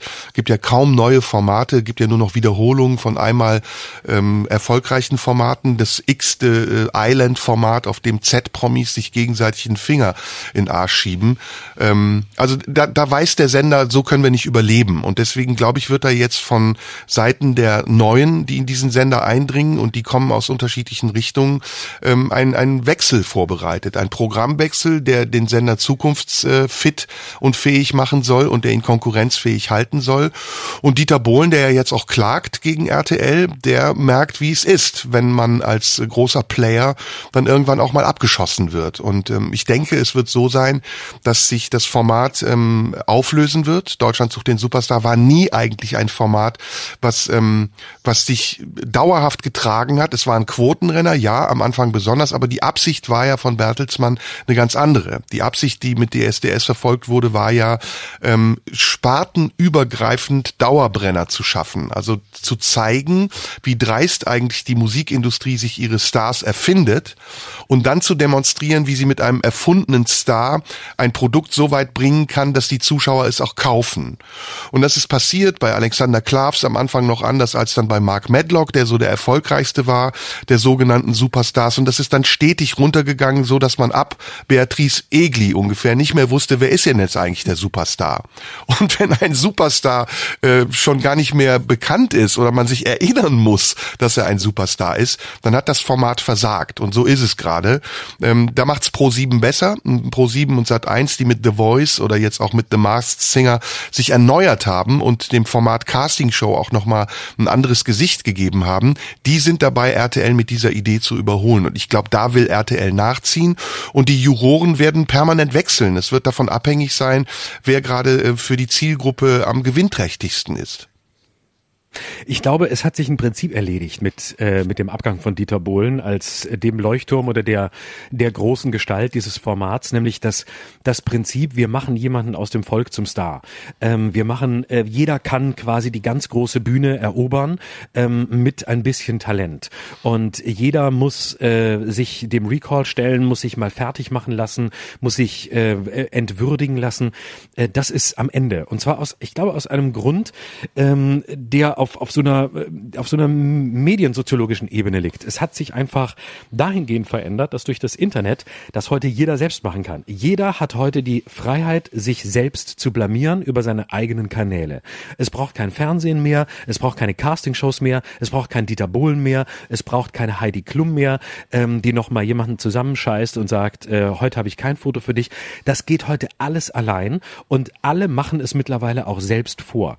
Dafür gibt es Instagram, dafür Dafür gibt es Twitter, dafür gibt es auch noch Facebook, äh, von mir aus auch TikTok. Da kannst du all das machen. Da findet all das statt. Da, da finden neue Karrieren statt. Da erfinden sich Stars selbst, ohne dass es die Autorität eines Senders oder eines ehemaligen ähm, äh, mittelerfolgreichen Modern Talking Teils braucht. Es gibt diese Legitimität von außen nicht mehr. Das Parallele ja mit Sendungen wie Big Brother. Was hat man sich darüber aufgeregt, als diese Formate Anfang der Nullerjahre aufkamen? DSDS, ein Cast Casting, das ist menschenverachtend. Big Brother, Menschen zu Hause filmen, die eingeschlossen werden und, und dann fliegen die raus, äh, genau wie das Dschungelcamp. Das geht alles zu Ende, weil das ist im Grunde, äh, heute hat sich das alles gedreht. Heute geht es nicht mehr darum, dass wir Kameras zu Hause ähm, bei den Leuten reinstellen, sondern dass sich die Leute permanent selbst filmen und veröffentlichen. Dass sie sich selbst die ganze Zeit darstellen, dass Big Brother total normal geworden ist. Und damit hat sich diese ganze, die, diese Idee, ähm, wir zeigen quasi quasi, wir machen das Private öffentlich. Wir zeigen private Leute, die heute noch ganz klein in Hückeswagen leben und morgen auf der großen Bühne stehen. Das ist vorbei, weil das passiert heute, das machen alle selber. Mhm. Zum ähm, Ende, wir haben ja noch nicht das Ende, aber wir brauchen ein bisschen Zeit äh, für das Thema, was mhm. ich mit dir besprechen will. Lass uns doch mhm. mal eine Verbindung suchen zu den Themen, die wir jetzt besprochen haben. Mhm. Ich habe ähm, in den letzten Monaten ähm, immer wieder über, über Lügen nachgedacht. Ich habe dir erzählt, dass ich darüber auch ein Buch schreibe. Ähm, Kulturgeschichtliche einer menschlichen Schwäche ist der Untertitel. Ähm, und ich frage mich, also vielleicht fangen wir vorne an, was ist überhaupt Lügen? Wann hast du das letzte Mal gelogen? Oh, das ist eine gute Frage. Ähm, das ist eine, das ist eine sehr gute Frage. Ähm, also ich glaube so, es gibt so, wenn ich jetzt genau, wenn ich jetzt genau nachgucken würde, würde ich wahrscheinlich sagen, äh, ich habe es schon äh, so eine kleine, so eine kleine Notlüge, ähm, werde ich wahrscheinlich in den letzten Tagen irgendwo benutzt haben. Aber mhm. an die letzte große Lüge müsste ich jetzt sehr lange müsste ich jetzt sehr lange zurückdenken. Genau, und da sind wir ähm, schon beim nächsten Schritt. Also es ging jetzt gar nicht darum, dass du mir sagst, was du gelogen hast, sondern du hast es sofort benannt, du hast gesagt Notlüge. Mhm. Und ähm, zunächst mal ist ja die Lüge etwas, was den Menschen in der Regel von Tieren unterscheidet. Tiere können nicht lügen. Es gibt nur ein Phänomen im Tierreich, nämlich Mimikrie, das dem etwas nahe kommt. Also Tiere, die sich verstellen, äh, um sich entweder zu paaren oder an Beute zu kommen. Ähm, aber es gibt ja sehr unterschiedliche Formen von Lüge. Kinder fangen ja schon an zu lügen, weil sie Angst haben vor Sanktionen. Also die Notlüge, die man erfindet, mhm. weil man keine andere Ausrede hat oder eben Angst davor hat, dass wenn man die Wahrheit sagt, man dafür bestraft wird. Lass uns, sag mal, was gibt's noch für Lügen? Betrug zum Beispiel ist nee. auch eine Form von Lüge.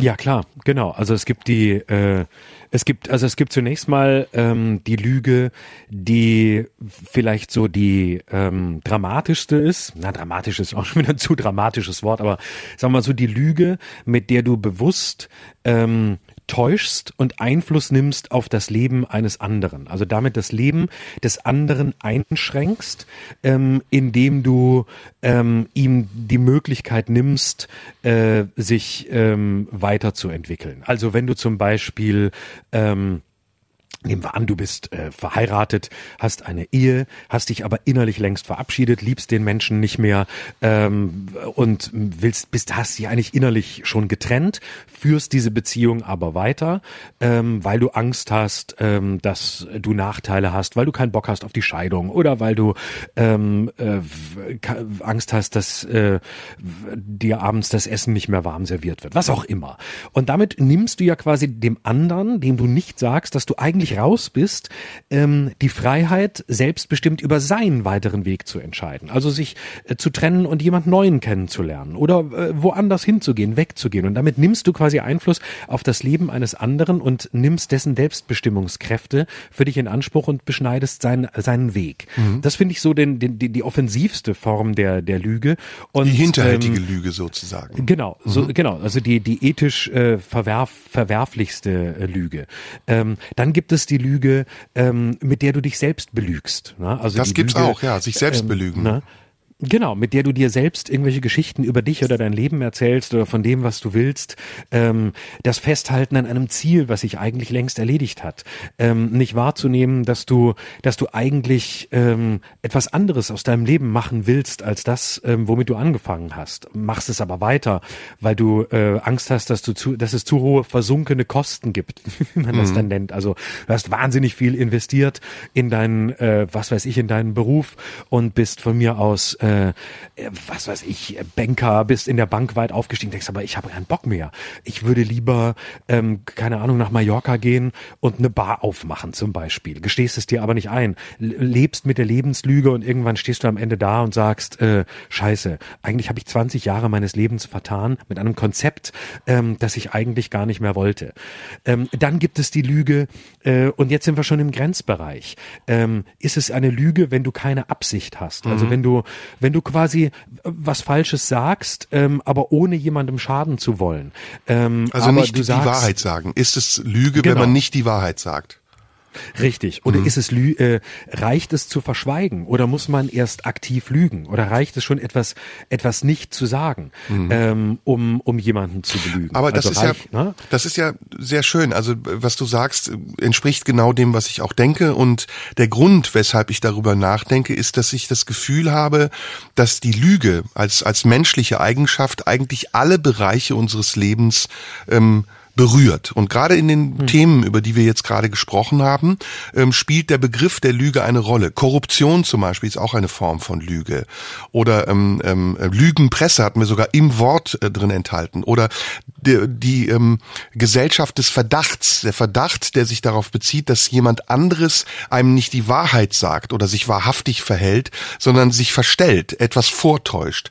Da spielt der Begriff der Lüge eine große Rolle. Und ich habe mich gefragt, müssen wir eigentlich diesen Begriff der Lüge genauer untersuchen und herausfinden, ob unser Anspruch an Wahrhaftigkeit nicht viel zu überzogen ist und ob es nicht eigentlich auch ein menschlicher, eine menschliche Eigenschaft, ein Mechanismus ist, den man anwendet, um zum Beispiel auch in Krisensituationen etwas zu haben, woran man sich festhalten kann, was ist wie ein Ideal.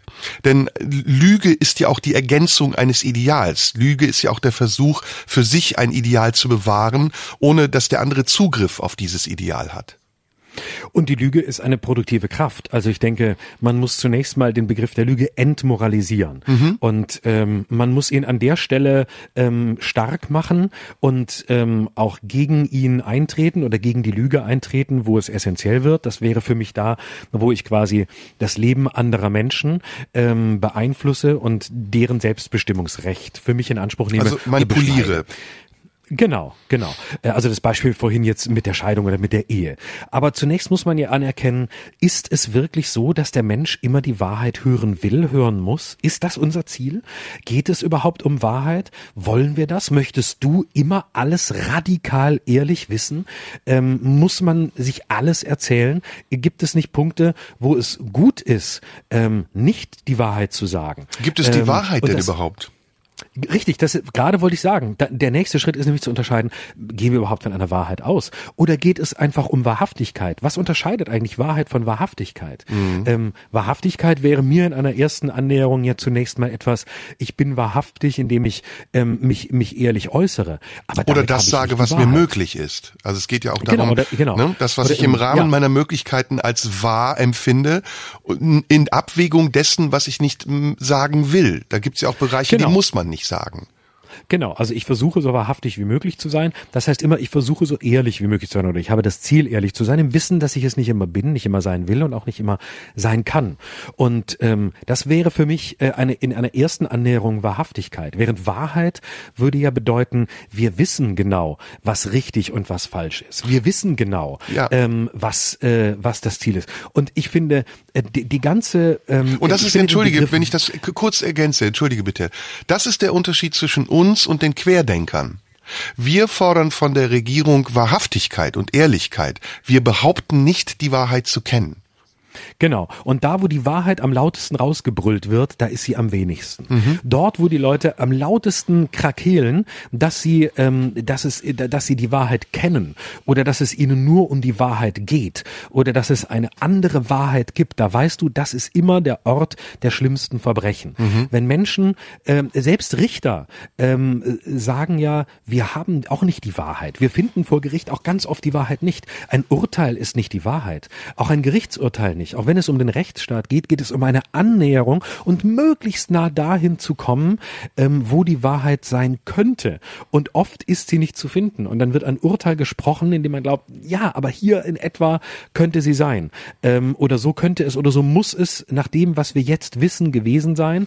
Und aufgrund dieser Annäherung sprechen wir ein Urteil, das aber dann auch wieder revidierbar ist und kassiert werden kann.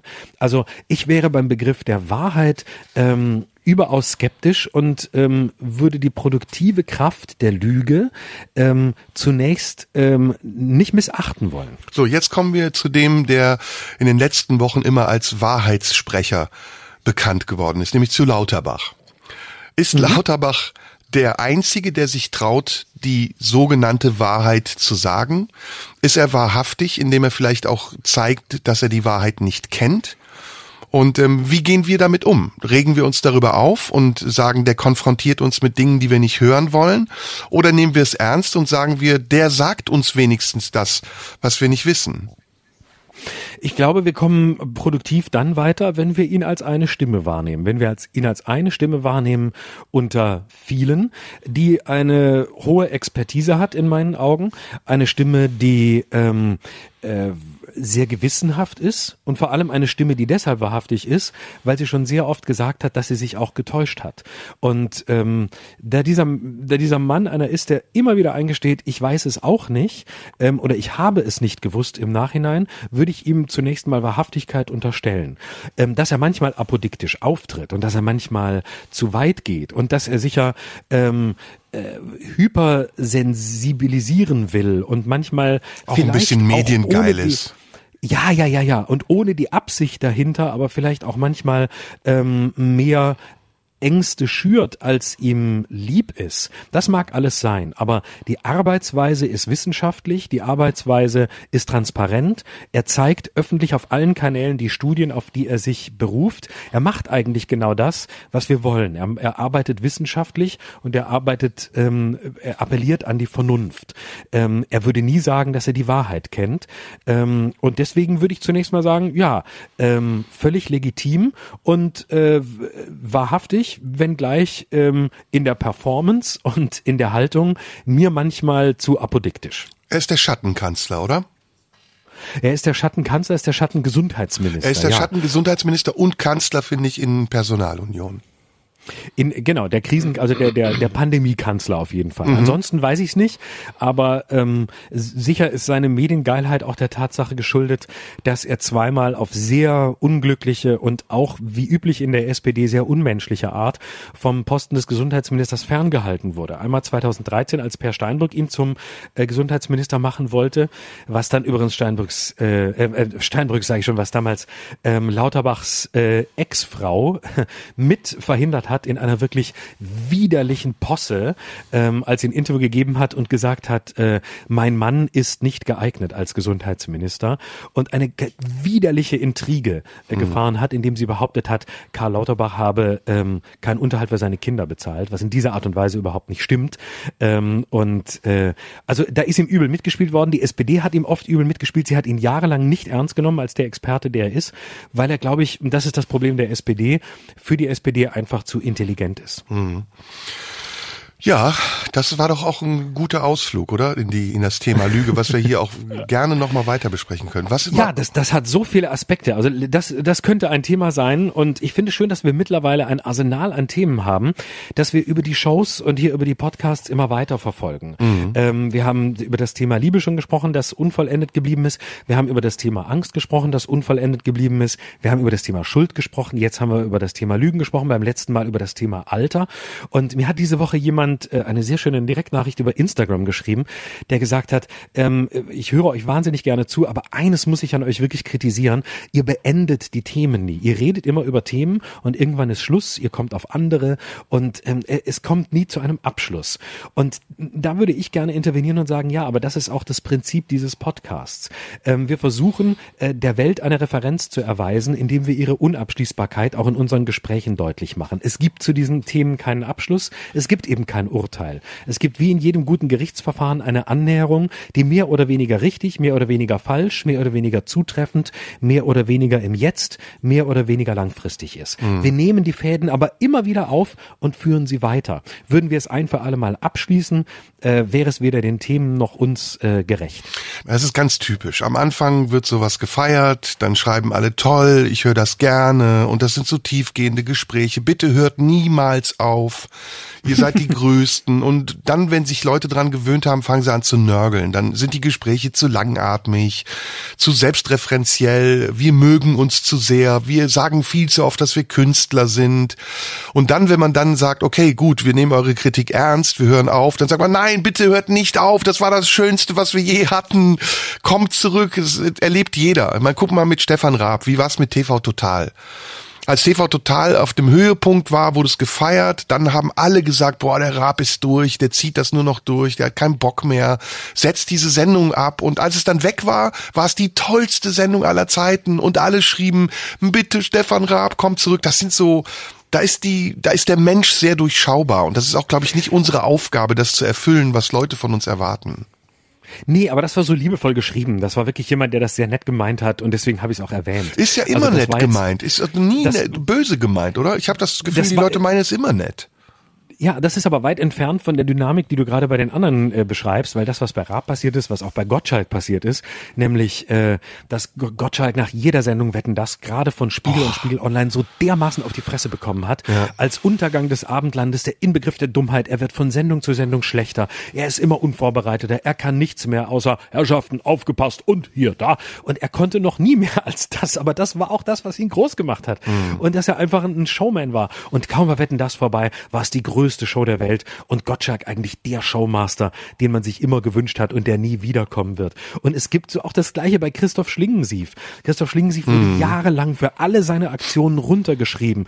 Äh, das ist, hat mit Kunst nichts zu tun, das ist noch nicht mal eine Aktion, das ist barbarisch. Äh, in den Wolfgangsee springen, ähm, wo Helmut Kohl Urlaub gemacht hat mit, mit so und so viel tausend Menschen und gucken, wie weit es spritzt. Das hat nichts mit Politik zu tun, das ist nicht subversiv, das ist gar nichts. Und es hat mal jemand, und leider habe ich die Quelle Quelle vergessen. Falls die jemand kennt, bitte sagt mir die nochmal. Es gab mal irgendwo jemand, das fand ich so geil, der hat die Kritiken von allem, was Christ, von allen Christoph Schlingensief-Aktionen direkt nach der Aktion gegenübergestellt, den Nachrufen auf Christoph Schlingensief, als er gestorben war. Und da haben zum Teil die gleichen Journalisten ja. oder mindestens die gleichen Medien nach seinem Tod ähm, rein interpretiert, welch großartige Kunst das war, die nie wiederkommen wird. Das waren die gleichen Medien, die vorher, als es ja. aktuell war, geschrieben haben. Also der Typ, das ist also, das hat also nichts mehr zu tun ja. mit der großen Kunst, die wir früher hatten. Ja, erst wird hochgehangen, dann wird runtergeredet und dann wird bedauert. Das sind immer die drei gleichen Schritte und ähm, ich finde halt in unserem Fall ähm, wir machen ganz viele Fehler. Also ich höre die Podcasts ja auch nachher nochmal und dann ärgere ich mich auch über manches, was wir gesagt haben. Aber ich, ich mag das sehr, dass wir es machen. Also ich mag einfach auch die Fehler, die wir machen und den Mut, die Fehler zu machen. Genau. Zum Beispiel habe ich in der letzten Sendung, kann ich direkt anknüpfen, ich habe in der letzten Sendung, es haben mir auch mehrere Leute geschrieben, ich habe in der letzten Sendung Klaus Peimann für tot erklärt. Das ist natürlich Quatsch. Ich habe es, glaube ich, sogar bestätigt, Peimann. oder? Kann das sein? ja, ja, oh, ja. Oh shit, Alter, ey. Und ich möchte an der Stelle mich offiziell bei Klaus Peimann entschuldigen. Herr Peimann, ja. ich weiß, dass Sie leben. Und ich weiß auch, dass Sie häufig als Regisseur ein Arschloch waren, aber das wissen Sie selbst auch. Und deswegen darf ich es jetzt auch nochmal sagen, weil ich sage es nicht über einen Toten, sondern ich sage es über einen, der lebt. Jetzt kriegst du eine Anzeige. Der es verdient hat. Jetzt kriegst du eine Anzeige. Der es verdient. Nein, das habe ich schon beim letzten Mal gesagt. Ja. Nein, er ist, ähm, er war ein großartiger Regisseur und ich schätze seine Arbeit. Ich habe mehrere seiner Stücke gesehen und er war wirklich einer der größten, muss man schon fast sagen, der Nachkriegszeit. Ich weiß jetzt auch, also, wann du das letzte Mal Respekt. gelogen hast. Ja, nein, nein. War, ich sag ja beides. Er war großartig, aber ähm, welches Stück hast du denn zuletzt gesehen? Lügner, Lügenmaul. Klaus, pa Klaus Peimann, Klaus Peimann kauft sich eine Hose und geht mit mir essen im Berliner Ensemble, ähm, in dem Klaus Peimann das einzige Stück im Leben Klaus Peimann selbst mitgespielt hat. Das ist nämlich ein Stück von ein kurzes Stück von Thomas, Bernhard. Thomas Bernhard, natürlich. Ähm, genau, wo er zusammen mit seinem Dramaturgen Hermann Beil auf der Bühne sitzt. Das waren die beiden, die schon am Burgtheater in Wien mit Thomas Bernhard zusammengearbeitet haben. Und da saßen sie beide auf der Bühne und haben quasi das Stück gelesen. Sie haben also auch gar nicht versucht versucht, es irgendwie zu spielen, sondern sie haben sich einfach selbst gespielt, indem sie ihre eigenen Rollen so gelesen haben, wie Thomas Bernhard es für sie angelegt hat und sich dann auch zum Teil darüber lustig gemacht haben. Lispelt schrecklich, das war wirklich ne? sehr, das war sehr selbstironisch und das war echt lustig. Er lispelt schrecklich. Dabei hätten wir jetzt auch wieder über die Volksbühne sprechen können, den Skandal um den Intendanten. Aber egal. Thomas Bernhard ist noch ein schönes Stichwort zum Schluss, finde ich. Ja. Ich liebe ja, Thomas ja. Bernhard. Ich, ich auch. Das, ich du auch, auch wirklich? Und ich möchte mal, das ist unsere Literaturempfehlung, vielleicht heute mal eine gemeinsame. Wir sollten Thomas Bernhard rehabilitieren. Wir sollten wieder mehr Thomas Bernhard lesen. Warum war der, wurde er denn diskreditiert, dass wir ihn rehabilitieren müssen? Er ist ein bisschen aus der Mode geraten und man, man hört zu wenig und ähm, man hat so, ja, man hat so ein bisschen ihn abgeschoben, ja, das ist halt der, der immer schimpft und der über alles schimpft. Ach, und, aber der schimpft äh, so toll. Der ist die Blaupause ja, für meine Asias-Rolle. Weißt du das, das eigentlich? Das ist großartig. Das ist, das ist die Grundlage, ne? Ja, ja, so ist er entstanden. Ich habe den Theatermacher gespielt ähm, von Thomas Bernhard. Oh, toll. Und habe große Teile äh, des Monologs von Bruscon, so heißt ja der Theatermacher, der in einem Provinznest auftreten soll, äh, in einem leeren Theater und sich einbildet, dass das Stück, das er geschrieben hat, das Rad der Geschichte, äh, welches er zusammen mit seiner Tochter und dem Sohn aufführen will, ein Welterfolg wird. Und natürlich kommt keiner. Und als dann die Vorstellung beginnt, wird sie auch noch abgesagt, weil die Feuerwehr einen Alarm verkündet und das ganze Theater, in dem keiner sitzt, geräumt werden muss. Ähm, und da gibt's ganz tolle Passagen. Ähm, Bernhard spricht über Österreich und sagt, dieses Land ist verseucht von Nazis. Überall, wo man hingeht, ein Nazi. Man geht um die Ecke und sieht ein Nazi. Man sitzt im Café neben einem Nazi. Nazi, Nazi, überall Nazis. Und dieses Land hat auch kein Kunstverständnis. Hier kennt man Kunst nicht. Kunst, Kunst. Hier kennt man nur Nazis. Das ist so unglaublich geil. Und ich habe das dann gespielt und habe angefangen, Teile dieses Textes eben zu, zu adaptieren und äh, zu, zu restaurieren und in die Jetztzeit zu übertragen. Und das war tatsächlich der erste Ansatz in Kombination mit einem anderen Stück, von dem ich hier auch schon gesprochen habe, dem Bekenntnissen eines heimlichen Nudisten von Ken Campbell, der übrigens auch ein hervorragender mhm. Theaterautor ist. Aber Bernhard ist, ist ähm, un, sagen, unterschätzt würde ich jetzt nicht sagen, aber noch nicht so groß, wie er eigentlich sein müsste, oder? Ja, und ja, ja, ja. Und der hat eine, der hat eine, war, war wirklich ein Seismograph der Geschichte. Der hat doch 1900 äh, ich glaube 89 ähm, äh, hat er dieses Stück gemacht, Heldenplatz, mhm. ähm, wo es um die, äh, wo er quasi den Anschluss Österreichs an Deutschland in die Jetztzeit geholt hat und gesagt hat, dieses Land ist genauso durchsetzt von Nazis und von äh, äh, von von von braune von brauner Scheiße wie damals.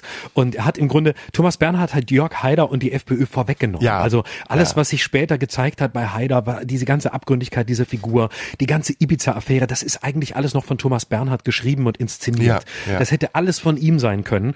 Und ähm, es ist es ist ganz große es ist ganz große Kunst, auch sehr sensible Kunst. Und es wird häufig unterschätzt, wie ähm, wie sensibel er schreibt, wie genau er Figuren sieht ähm, und äh, und und wie wie wie fein er ist. Also mhm. ich möchte zwei Sachen von von Thomas Bernhard äh, empfehlen und zwar ein äh, ein spätes Buch von ihm, eins meiner Lieblingsbücher, Alte Meister, das mhm. ganz wunderbar ist, aus dem Jahr 1984 mit der Hauptfigur Rega, die im Kunsthistorischen Museum in Wien sitzt. Ähm, und Warst die ganze du da schon mal? das ist richtig geil.